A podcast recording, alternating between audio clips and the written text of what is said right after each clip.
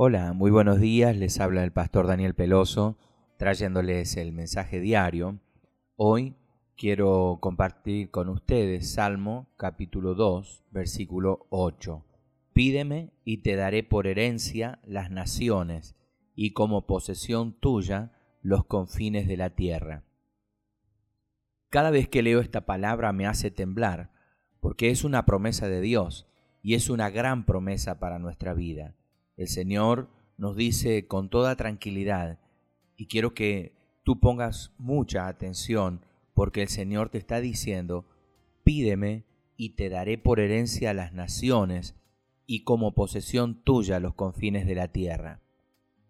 Las frases las naciones y los confines de la tierra también se emplean en el Nuevo Testamento para anunciar nuestra responsabilidad misionera a través de nuestros esfuerzos por hacer discípulos en todos los pueblos.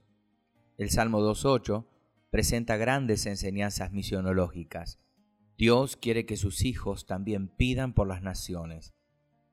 Como representantes de Cristo, hemos de tomar la iniciativa e interceder por los pueblos de toda la tierra.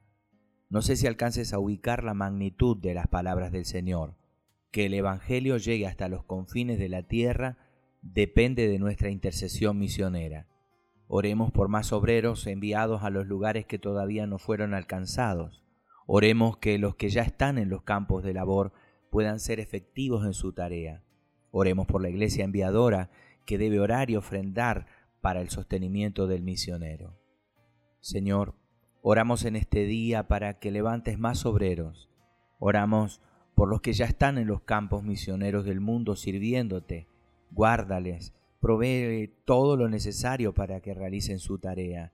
Y oramos por la Iglesia que acepte su responsabilidad de orar y sostener la obra misionera. En el nombre de Jesús. Amén, amén y amén.